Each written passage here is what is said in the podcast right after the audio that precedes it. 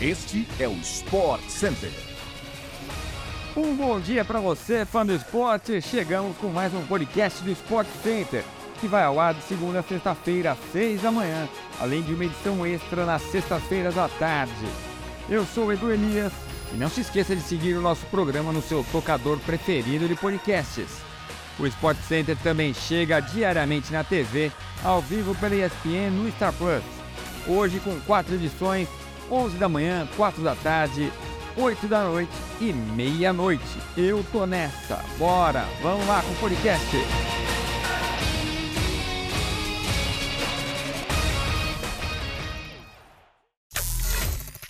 Ramon Menezes observou variações, mas deu indícios de que a escalação com Vitor Roque no comando de ataque e Andrei Santos como volante ao lado de Casemiro será a escolhida para encarar o Marrocos sábado em Tanger.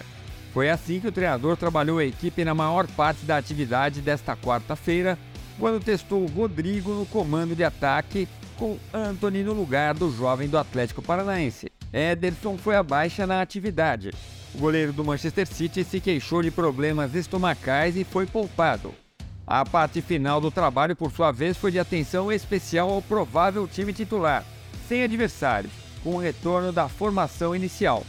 Neste momento, Ramon Menezes treinou posicionamentos e deu orientações táticas.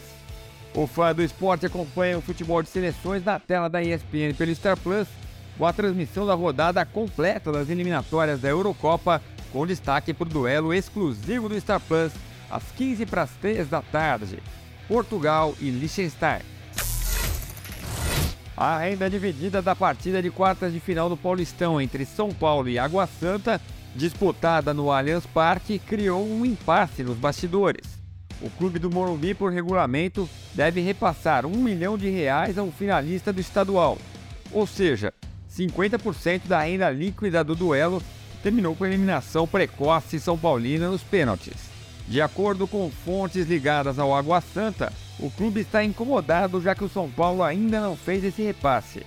O tricolor alegou que está no prazo legal estabelecido para transferir o valor cheio da metade da renda do duelo, disputado no último dia 13 na casa do Palmeiras.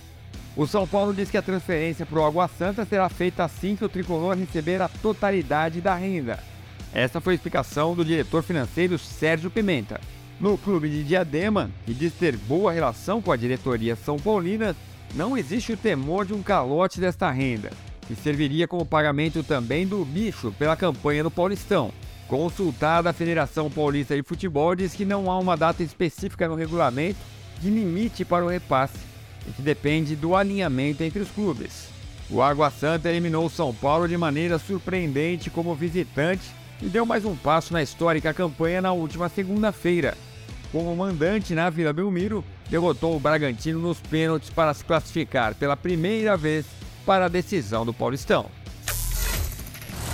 O atacante Ademir será negociado pelo Atlético Mineiro com tratativas avançadas junto ao Bahia.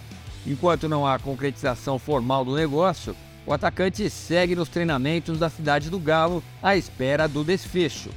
O Galo fará vendas de jogadores para reduzir as despesas mensais e seguir a norma traçada no orçamento.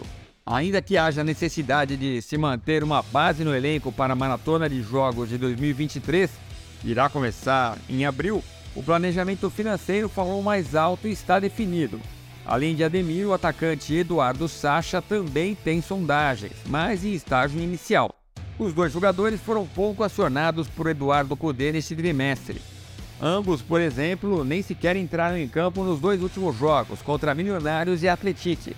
Por mais que componham um banco de reservas e poderiam ter mais minutagem com a chegada do brasileiro e da Copa do Brasil, os dois são vistos como peças disponíveis para negociação, enquanto o clube se esforçou para não abrir mão de Alan. Rubens Benin, um dos apoiadores do Galo e membro do órgão colegiado, disse ao GE que as movimentações de saída estão definidas, ainda que não tenha falado nominalmente de Ademir e Sacha.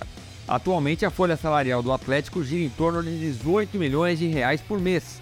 O clube teve algumas receitas interessantes, como a premiação da Copa Libertadores de 21 milhões e rendas de bilheteria no torneio. Por outro lado, a arrancada na temporada costuma ser complicada e o Galo ainda convive com o aumento dos juros da dívida onerosa, com a Selic disparada acima dos 13%. O Atlético, como meta orçamentária, tem 80 milhões de reais em vendas e empréstimos onerosos a realizar neste ano. Se Ademir e Sacha forem vendidos, o objetivo será cumprido antes do quarto mês da temporada, uma vez que o Galo já conseguiu cerca de 60 milhões nas negociações. A ida de Ademir ao Bahia, ainda não oficial, será por 13 milhões de reais. Sacha está na mira do São Paulo e do Red Bull Bragantino. E assim chegamos ao fim de mais um podcast do Sport Center. Voltamos amanhã com outra edição a partir das 6 horas da manhã. Valeu, um abraço, obrigado pela companhia. Até a próxima. Tchau, tchau.